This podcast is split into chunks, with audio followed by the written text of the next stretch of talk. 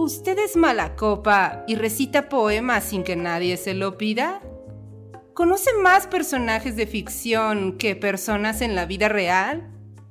¿Ha notado que no puede debatir con alguien más que no sea usted mismo? Entonces, escúchenos. Entrevistas, tertulia, lúpulo y mucho más en Mundo Lupular. ¿Qué tal colectivo inconsciente? ¿Cómo están? Yo soy El Cachuchas y estamos una vez más en esta sección llamada Consejos Literarios o algo así. así la bauticé, es la última vez.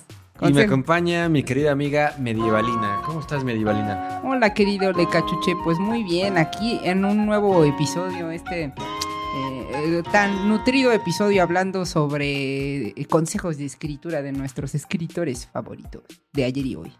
Exactamente, consejos de los grandes para escribir, para todos aquellos que tienen la intención, pues, de ejercer este no tan noble oficio de la literatura.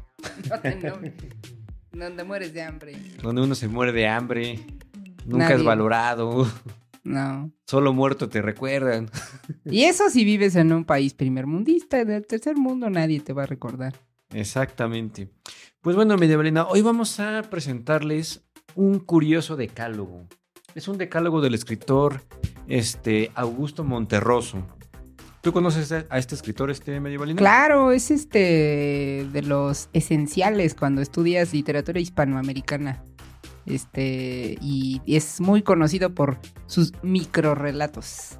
Exactamente, Augusto Monterroso nació en 1921 y se nacionalizó como guatemalteco.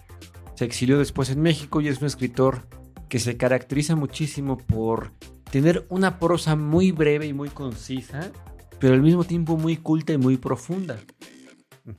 Su cuento más famoso, seguramente ustedes lo saben, es más breve que un comentario. Tiene siete palabras y el cuento completo es, y cuando despertó el dinosaurio... ¿Aún seguía ahí? Todavía estaba ahí. Todavía es, perdón, no me acuerdo exactamente cómo iba, pero sé que iba, había un dinosaurio y que el dinosaurio estaba ahí. Exactamente. Y este cuento se ha vuelto famosísimo, se ha traducido a muchas lenguas. Para algún, algunas personas, y, y los entiendo, este cuento no dice nada no dice absolutamente nada, pero también, como dice Augusto Monterroso, es un cuento que tiene tantas interpretaciones como el universo mismo. O eso es lo que él dijo, eso es lo que él expresó sobre su cuento. Pero bueno, ¿qué puede decir el vendedor de las quesadillas sobre sus quesadillas, no? Exacto. Pero es, este, es un escritor este, que se caracteriza por eso, por el microrelato. Y él nos dejó un decálogo que fue publicado en un suplemento el suplemento de una revista que se llama Siempre, bueno, se llamaba Siempre. Es una entrevista de, TV y Notes. Ándale, algo así, ¿va? Siempre. Como el de el, cuando vayan a ese capítulo, al capítulo de Horacio Quiroga, que era en la revista Hogar en la revista Hogar. Esta vez fue en este, la revista Siempre y en el, bueno, perdón, en, la, en el periódico Siempre y en el suplemento que se llama La Cultura en México, así se ah, llama. y fue publicado el 5 de noviembre de 1969 en el tomo 404 de esta entrega periódica. Qué dato tan exacto nos viene e innecesario. Qué hermosos son los datos innecesarios, ¿no? No, y seguro, pues sí lo. Digo, eso te sirve porque sí, sí, seguramente lo encuentras en el archivo. sí, puedes ir a una hemeroteca, y buscar una copia de este suplemento y encontrarás cuando se publicó este decálogo. Otra cosa curiosa de este decálogo es que no tiene 10 puntos. No, entonces.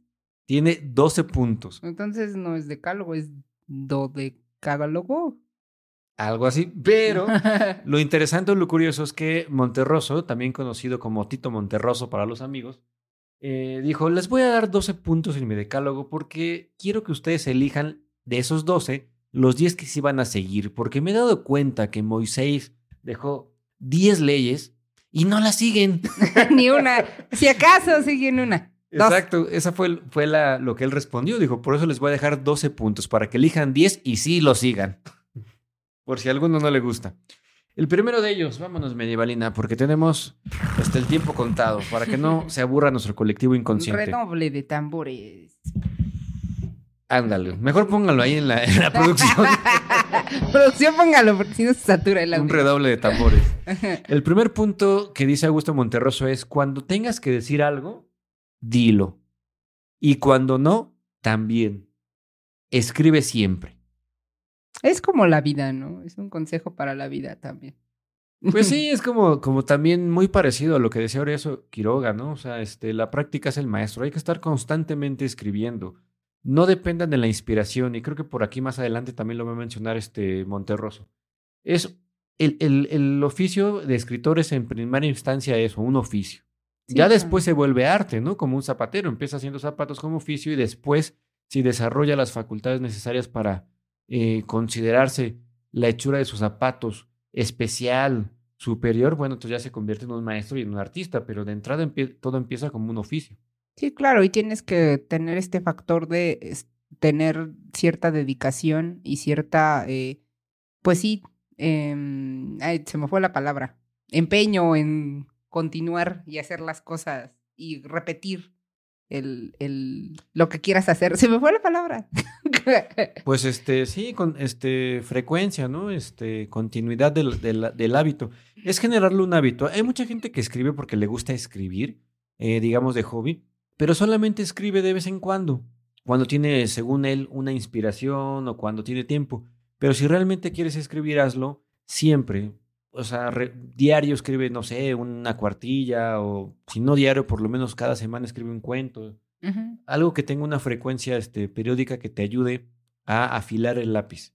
Para que cuando la inspiración llegue, pues sepas cómo escribir, porque eso creo que eh, ocurre mucho. hay, hay, gente que tiene muy buenas ideas, excelentes ideas, que te las platica y dices, wow, sería una novela genial o sería un cuento fabuloso, pero no tiene la capacidad de transportarlo a lo que es la letra muerta porque no lo ha practicado. Y, para, y, entonces hay una contradicción, porque tienes una muy buena idea y te frustras porque no lo puedes llevar a cabo. Y muere ahí. A lo mejor pudo haber sido un gran cuento que murió porque no pudo ver la luz debido a que no estaba eh, practicado el, escritor, ¿no? No había practicado. ¿Qué, qué opinas, este, Medievalina? Creo que es un buen consejo, ¿no? Es un, poco básico y todo, pero. Ese yo creo que sí deberían de tomarlo. Exacto. Háganlo. El segundo es: no escribas para tus contemporáneos ni mucho menos para tus antepasados. Escribe siempre pensando en el futuro. En innovar. En innovar. Todos los grandes genios de la historia han sabido eh, romper los estándares del canon de su tiempo. Un ejemplo de ellos es este Miguel Ángel, el, pintor, que él pintaba desde ciertas perspectivas no clásicas que se tenían en su tiempo. Por ejemplo, en su tiempo se utilizaba muchísimo el perfil porque en las monedas se acuñaban y se ponían los perfiles de los emperadores y era una, una este, constante en la pintura. Ustedes pueden ver, por ejemplo, el, retrato de Dante Alighieri. Es precisamente esto. Hay un retrato muy famoso de él que sale de perfil con una este, corona de laureles y un gorrito rojo y un traje rojo. Y es porque así se pintaba. Pero si tú ves las perspectivas que tiene Miguel Ángel en los cuadros de la Capilla Sixtina, en el Moisés de su escultura, etcétera, eh, son perspectivas de contrapuesto, por ejemplo, que son un humano con el hombro ligeramente caído y eso es realmente muy difícil de hacer, pero también es eh, poco visto en, en, su tiempo y es lo que lo hizo romper algo, ¿no? Entonces, no escribas nunca pensando en el presente y mucho menos, por supuesto, en el pasado. No quieres escribir como Cervantes porque te gusta Cervantes porque pues mm. no tiene sentido, ¿no? La idea es innovar, como dices. La idea es que vayas más allá. Y también es como, mm, yo creo que es algo que todas las ciencias siempre buscan y todas eh, las cosas, ¿no? Incluso en, el marketing, ¿no? Siempre están buscando que, que, dar más allá para poder vender un producto, en, no sé, en el cine, que dar más allá para que mi película sea el, no sé, la, la más vista del año y lo más innovador y cosas que nunca se vieron, ¿no? Entonces creo que eso es algo que, que te digo que estos consejos están muy para la vida. consejos para la vida y si quieres para la escritura. Claro, pues que la, literatura y la vida pues van de la mano, ¿no? Son, son muy, muy este, paralelas. En ambas este, puedes encontrar, como bien dices, las mismas escollos y, y por lo puesto los consejos sirven para rodear los mismos, ¿no? Entonces, pues sí, efectivamente, escribamos hacia el futuro, tratemos de romper las cosas, pero para esto yo sumaría ahí, para ello primero tienes que leer todo lo que ya se ha hecho. Ah, esto sí, suena claro. muy exagerado, pero trata de permearte de todo lo que ya se ha hecho y de lo que se está haciendo en tu tiempo, pues para de ahí partir hacia algo nuevo, porque muchas veces pensamos que lo que estamos haciendo es nuevo, pero no es que sea nuevo, es que ignoramos que alguien ya lo hizo o Sí, que alguien ya lo está haciendo. Sí, claro. El tercer consejo que dice este Tito Monterroso es, lo que puedas escribir con 100 palabras, escríbelo con 100 palabras. Lo que puedas escribir con 10 palabras, escríbelo con 10 palabras. Es decir, trata de ser exacto. Y este es un, un consejo, pues, que viene de muy buena fuente porque él efectivamente decía, si son siete palabras, son siete palabras, ¿no? claro, claro. es Aquí, decir, era eh, eh, eh, este, un buen economista de los caracteres. Sí, y claro, es siempre tenemos la idea eh, de que entre más rimbombante y más palabras complejas y más ideas complejas utilicemos en un texto, entonces le da cierto valor o calidad, pero realmente no, o sea, realmente siempre hay eh, eh, cosas que quedan sobrando para decir una idea, ¿no?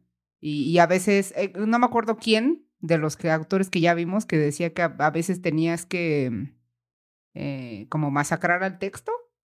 Mm, No me acuerdo quién fue. y, y justamente intentar dar tu idea de una manera como clara. y Concisa. Sí, mira, pasa que eh, efectivamente muchas veces cuando el escritor es este novicio, busca impresionar. Y ese es un error porque no sirve de nada.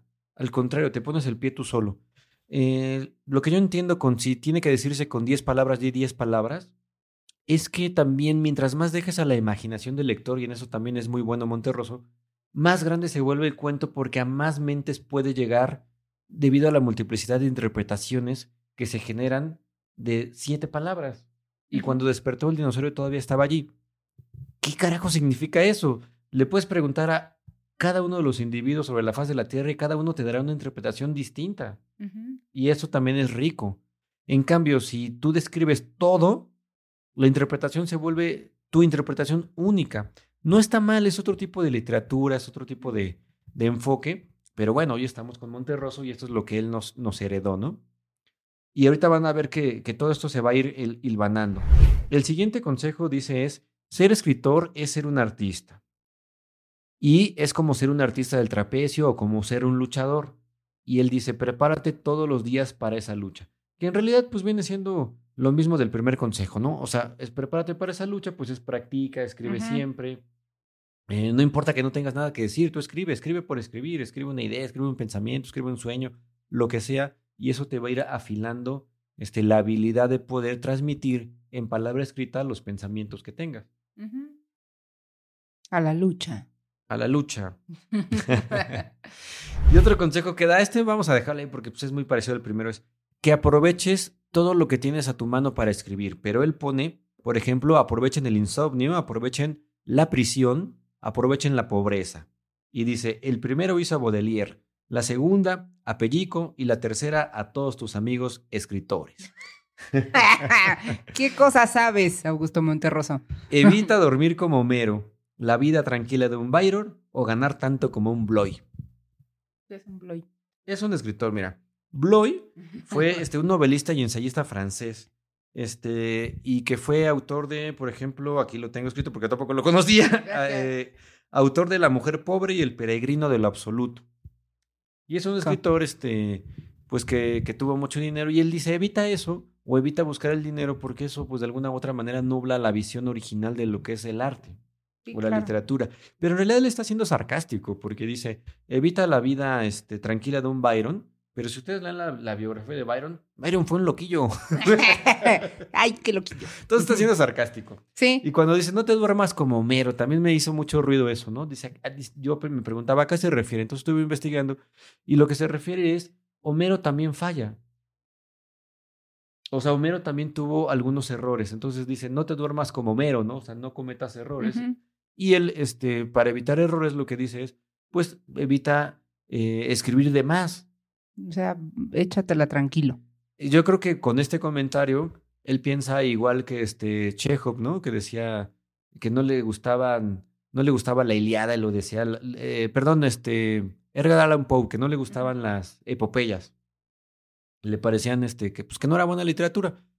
Digo, cada quien, ¿no? ¿Y qué le podemos criticar a estos maestros de la Nos reservamos sus comentarios. Nos reservamos ese comentario. El séptimo consejo dice, no persigas el éxito. El éxito acabó con Cervantes.